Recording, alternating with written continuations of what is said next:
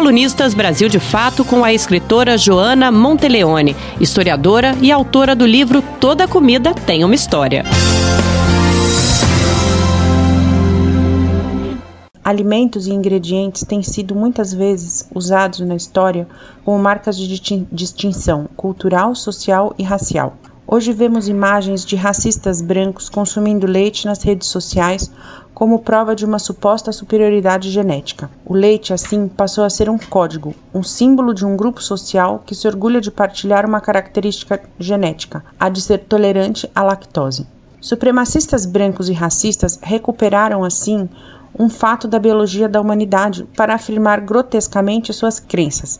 A capacidade de digerir lactose é uma característica genética de relativa data recente na humanidade, uma mudança ocorrida há cerca de 10 mil anos e ainda em transformação. Essa mudança não está completamente disseminada na nossa espécie. Apenas parte da população branca tem condições de digerir adequadamente o leite animal na vida adulta. Longe de indicar uma superioridade generalizada, é uma característica isolada, tanto quanto quaisquer outras mas ao longo da história, essa característica deu origem a inúmeras teorias raciais, como aconteceu com outros hábitos alimentares. Atualmente, estamos vivenciando uma reapropriação e uma ressignificação de antigas ideias associadas à raça, gênero, cultura alimentar e consumo de animais.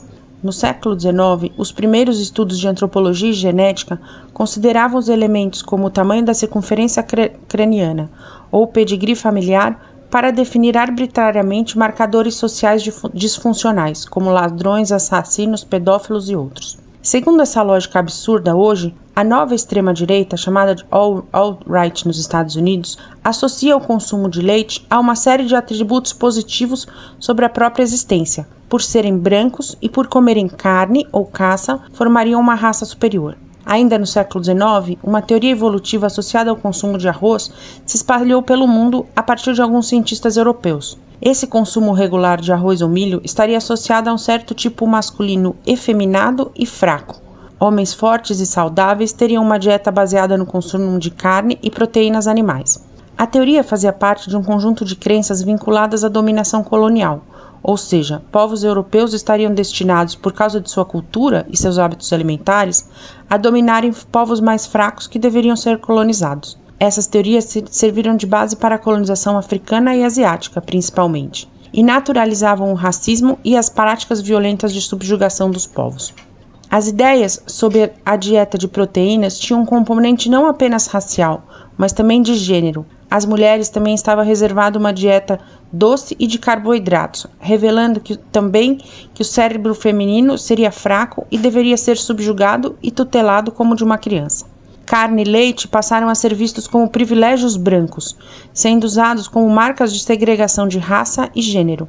Na América, essas ideias foram usadas para marcar as diferenças entre trabalhadores brancos, escravos e imigrantes. Essa foi uma teoria que teve muitos adeptos no século XX. Na Alemanha nazista de Hitler, Joseph Goebbels, seu ministro de propaganda, fazia reuniões incentivando os participantes a beberem leite. O gesto simbolizava o reinado do povo ariano sobre os outros povos, e não por acaso também foi utilizado pelos defensores do apartheid na África do Sul.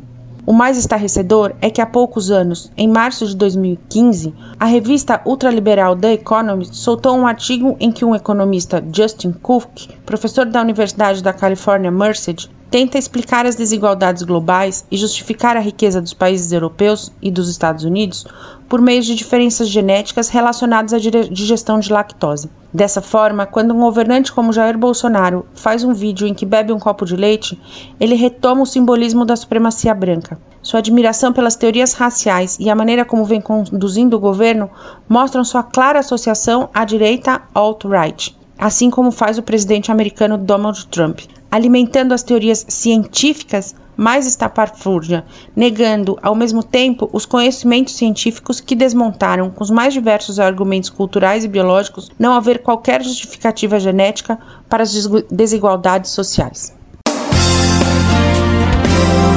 Você ouviu a escritora Joana Monteleone, historiadora e autora do livro Toda Comida Tem uma História.